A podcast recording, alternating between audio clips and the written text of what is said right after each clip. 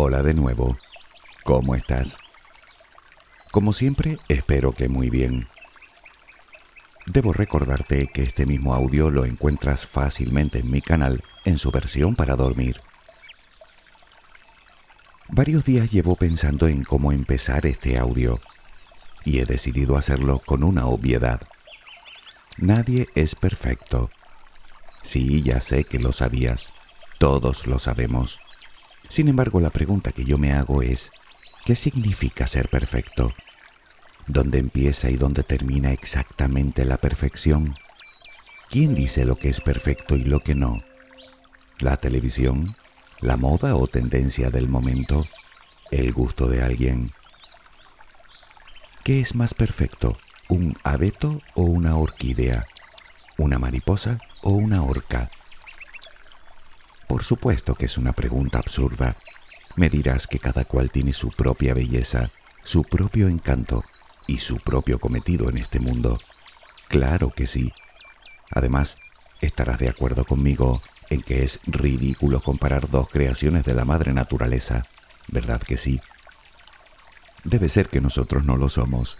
Será por eso que nos comparamos tanto y hacemos lo que sea para parecernos los unos a los otros. ¿No lo crees tú? Ironías aparte, todo el mundo tiene complejos. Tú, yo, incluso quien afirma no tenerlos. Si no son físicos, son psicológicos. Y si no, son complejos sociales, que también los hay. De algunos de ellos somos perfectamente conscientes y de otros no tenemos ni remota idea.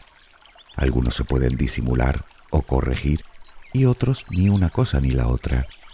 Y por cierto, la mayoría de las veces solo están en nuestra cabeza, pero todos condicionan de algún modo nuestra vida. Ay, este cerebro nuestro, siempre haciendo de las suyas.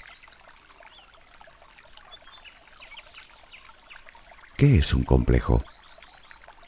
En psicología es algo así como un conjunto de sentimientos inconscientes adquiridos por experiencias vividas en la infancia y que influyen en la personalidad aunque lo que tú y yo entendemos bien es que un complejo es un rasgo físico o psicosocial que digamos nos preocupa.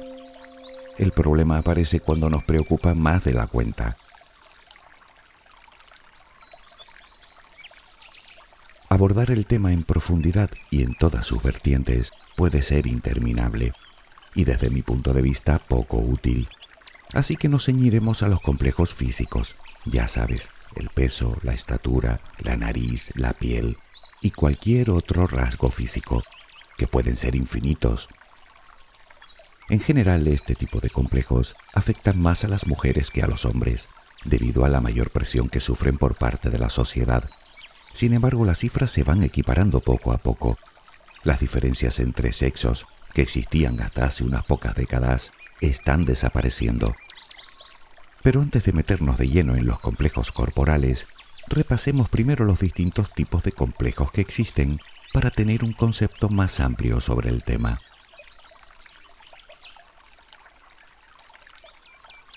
Como te decía, existen tres tipos de complejos. Comenzamos por los complejos sociales. Estos tienen que ver con la profesión y la capacidad económica, con el lugar de procedencia, con la etnia, con la sexualidad, por otro lado tenemos los complejos psicológicos. Tal vez los que más te suenen serán los complejos de superioridad y de inferioridad, pero existen muchos más. Algunos pueden superarse con terapia psicológica, otros requieren de la psiquiatría, pues el paciente podría no llegar a darse cuenta nunca de su problema. De estos hay unos cuantos. Los más conocidos pueden ser el complejo de Edipo cuando un hombre compara a todas las mujeres con su madre, y el complejo de Electra, cuando es la mujer la que compara a todos los hombres con su padre. Comprenderás que son personas que no suelen tener mucho éxito en las relaciones de pareja. Otro complejo podría ser el de Peter Pan. Suelen ser hombres que se niegan a crecer y madurar. O el complejo de Wendy, mujeres que actúan como madres con sus parejas. Otro, el complejo de Cenicienta, se da en mujeres que tienen el único objetivo de encontrar un marido que las proteja y cuide de ellas. existe el síndrome de Pinocho, alguien que miente más que habla, o el complejo de Narciso, una persona que solo se ama a sí misma, o el complejo de Hamlet, alguien vacilante, incapaz de decidirse. Y quedan muchos más, todos con nombres de personajes ficticios que representan más o menos el comportamiento en cuestión. Ambos tipos de complejos, psicológicos y sociales, surgen de choques emocionales o de deseos no satisfechos.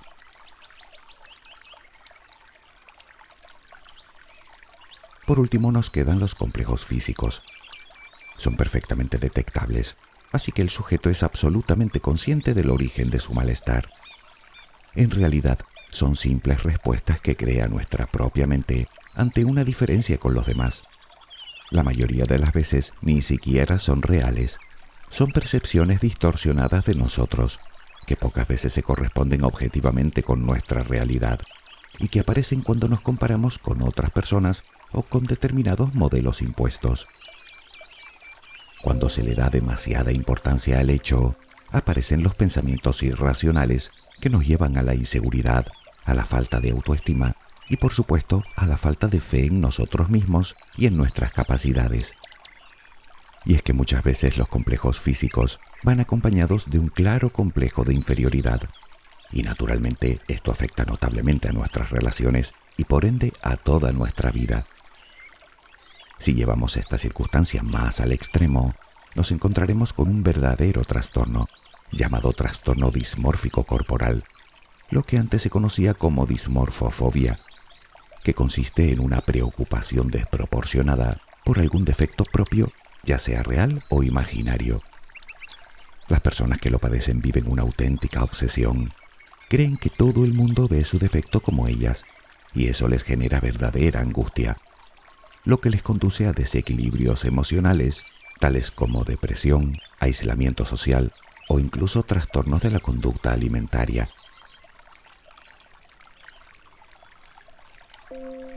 Tal vez me digas que tu complejo físico no tiene nada de exagerado y que eres absolutamente fiel a la realidad cuando te miras al espejo. Puede ser. Aunque yo te sugeriría que no creyeras todo lo que crees, porque lo cierto es que solemos equivocarnos con muchísima facilidad. Entre otras cosas porque muchas de esas creencias no son nuestras. ¿Qué quiero decir? Que a veces ese defecto ni siquiera existe como tal Simplemente alguien nos lo hizo creer.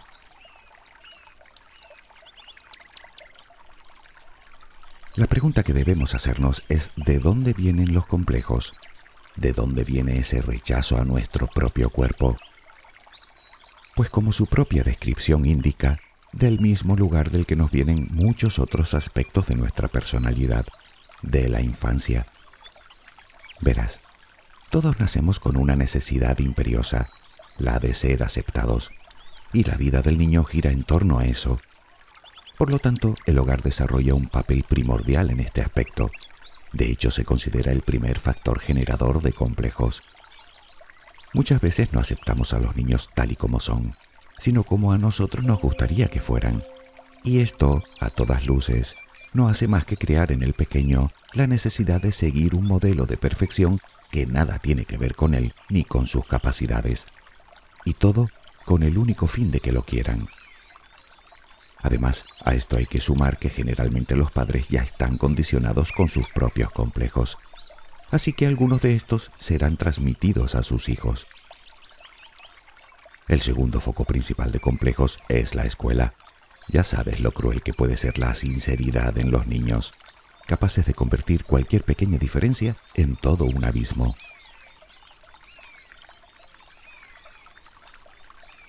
Lo hemos comentado en alguna ocasión. Un niño que no se sienta querido, valorado y respetado tiende a crear una personalidad frágil e insegura, caldo de cultivo perfecto para que aparezcan los complejos y otro montón de desequilibrios emocionales. Si estos no se superan durante la niñez, se incrementarán en la pubertad, momento en el cual la imagen cobra especial importancia, y aún será peor en la etapa adulta.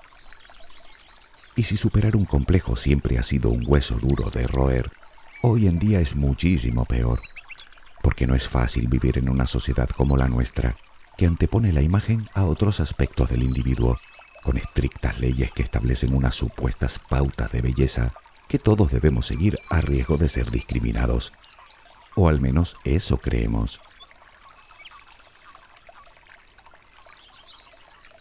Te daré un dato para que te hagas una idea.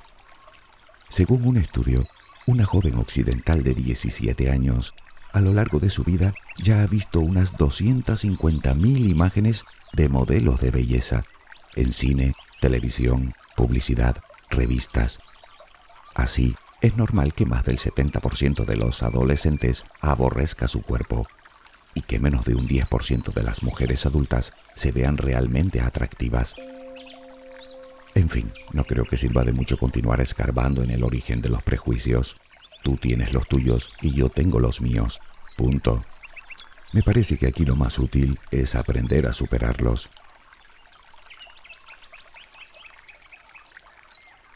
Tener algún complejo es absolutamente normal. Lo que no lo es tanto es que dejemos de ser felices por él. Y es ahí donde hay que trabajar. Reconozcámoslo la mayoría de las veces el problema no está en ese rasgo físico, sino en nuestra autoestima, o mejor dicho, en la falta de ella, y por supuesto, en nuestra escasa capacidad de aceptarnos a nosotros mismos. La pregunta que una vez más nos tenemos que hacer es ¿por dónde empezar?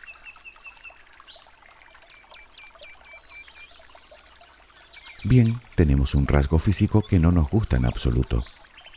En realidad, solo disponemos de dos alternativas. Una es disimular o modificar ese rasgo y otra es aceptarlo. Claro que no será lo mismo tener unos kilos de más que ser bajito de estatura. El primero puede corregirse, el otro me temo que no es tan fácil. Pensarás que dependiendo del complejo deberemos actuar en consecuencia, es decir, que tienen distintas soluciones. Bueno, sí y no. No hay nada de malo en intentar esconder o disimular o incluso eliminar ese rasgo en cuestión que nos perturba. Claro que no. Pero si no nos aceptamos antes, tapar o corregir un complejo solo hará que aparezca otro. Es lo que sucede con la cirugía. Puede que hayas pensado en ella como solución a tu complejo, y estás en tu derecho. Pero déjame decirte algo al respecto. La ciencia ha descubierto esta solución puede incluso perjudicar la psicología de la persona que se somete a ella, puesto que es muy probable que consiga reducir su ansiedad, sí, pero solo a corto plazo. En muchos casos, después de la operación, el sujeto descubre otro complejo y vuelve a aparecer la obsesión. Por eso los especialistas recomiendan esta solución, pero solo como último recurso. E insisto, siempre después de haber asimilado y aceptado el complejo,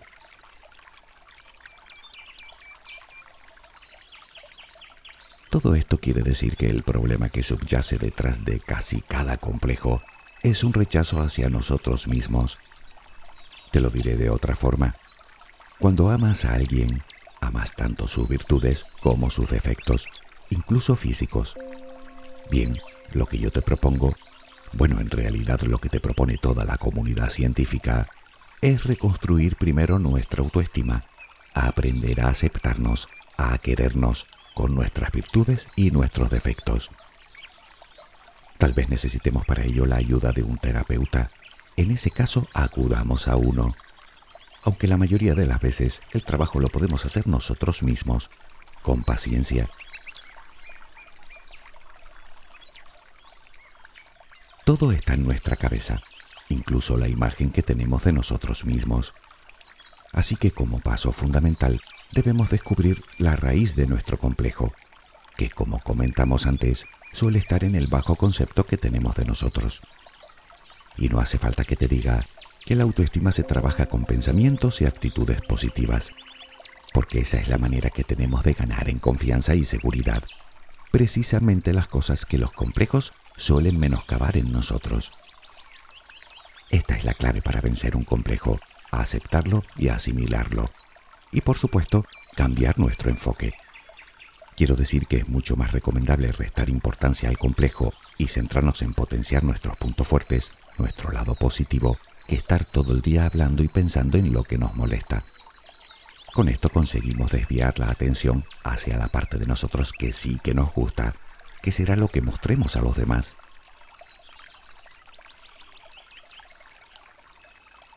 Otra cosa a tener en cuenta es que todos tenemos limitaciones y a todos nos conviene asumirlas con naturalidad, porque eso es aceptar nuestra propia imperfección. Se trata de ser realistas y saber hasta dónde podemos llegar, que dicho sea de paso, generalmente es mucho más lejos de lo que creemos. Debemos valorarnos por lo que somos, no por lo que los demás esperan o digan de nosotros. Vivir buscando constantemente la aprobación de los demás es muy poco recomendable. El desgaste es enorme. Gustar a todo el mundo es completamente imposible. Está bien intentar agradar, pero basar nuestra actitud puramente en el aspecto físico no creo que nos lleve muy lejos, al menos si lo que queremos es crecer como seres humanos. Piensa en personas que admiras profundamente o que amas más allá de sus defectos y virtudes. Supongo que serás consciente de que ellas tampoco son perfectas. ¿Qué grado de importancia les das a sus complejos? Piensa en tu vida, en todo lo que has logrado, en todos tus éxitos personales y laborales.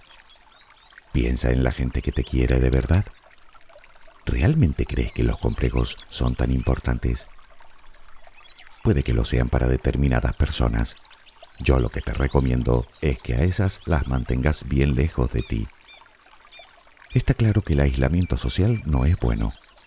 Limitar nuestras interacciones con otras personas debido a nuestro complejo no hará más que empeorar la situación. Sin embargo, nos conviene elegir bien nuestras relaciones. Sé que ya te lo he dicho en varias ocasiones. Te interesa relacionarte con personas tolerantes, positivas y sobre todo personas que te acepten tal y como eres. Puedes comentar con ellos tu complejo y escuchar otros puntos de vista. Tal vez logres verlo menos grave de lo que lo ves ahora.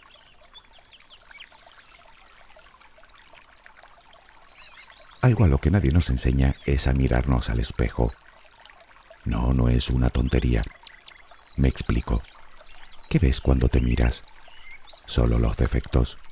¿Solo esas partes de ti que no te gustan? Pues está claro que entonces no te estás mirando bien. Para empezar, uno ve lo que quiere ver, y delante del espejo también. Por otro lado, que no te gusten a ti no significa que sean espantosas. Reconoce al menos que esa es solo tu apreciación subjetiva. Probablemente alimentes tu complejo con encantadores comentarios del tipo estoy horrible o parezco un no sé qué sin plantearte siquiera que todo depende primero de con quién te compares y segundo del gusto de cada uno. Dime, ¿no crees que eres mucho más que eso? ¿Que todos somos mucho más de lo que dejamos ver? Puede que aún no seas consciente de esto, pero nuestra imagen depende en gran parte de nuestras emociones. O dicho de otra manera, nuestro físico refleja el cómo nos sentimos, lo que a su vez alimentamos con el pensamiento. ¿Y si empiezas a mirarte al espejo como lo que eres, como un ser humano, único, irrepetible, irreemplazable, original, lleno de cosas maravillosas tanto por dentro como por fuera? Por favor, no eres un objeto que hay que retocar. Mira, te voy a mandar una tarea. A partir de ahora, cada vez que te mires al espejo, te dices con una gran sonrisa, me quiero y me acepto como soy. No importa, tú dilo.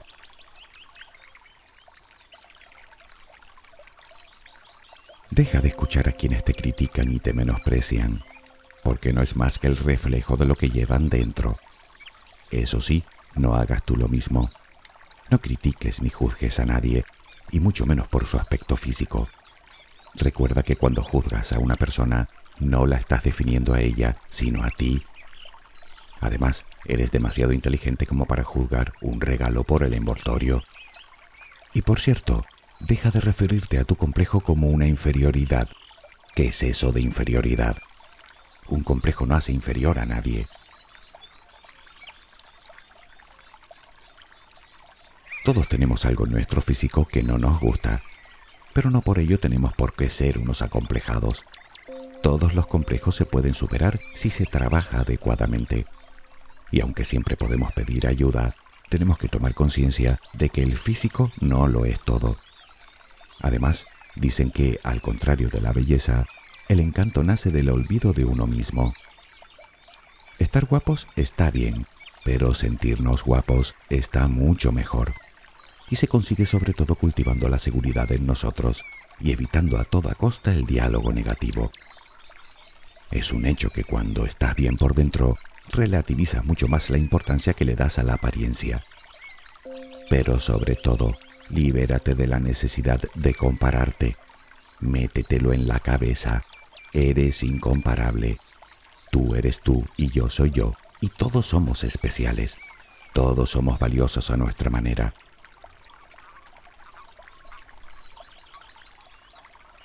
A veces pienso dónde quedarían todos nuestros complejos si viviéramos en una isla desierta, sin posibilidad de comparación con nadie, ni siquiera con el espejo. ¿Te lo imaginas? Particularmente a mí esta reflexión me ha hecho darme cuenta de lo importante que soy para el mundo de la imagen. Es más, yo diría que soy imprescindible. Piénsalo, sin tipos feos como yo, los guapos no destacarían. ¿Importante? No, lo siguiente. en fin, espero que tengas una luminosa jornada. Hasta muy pronto.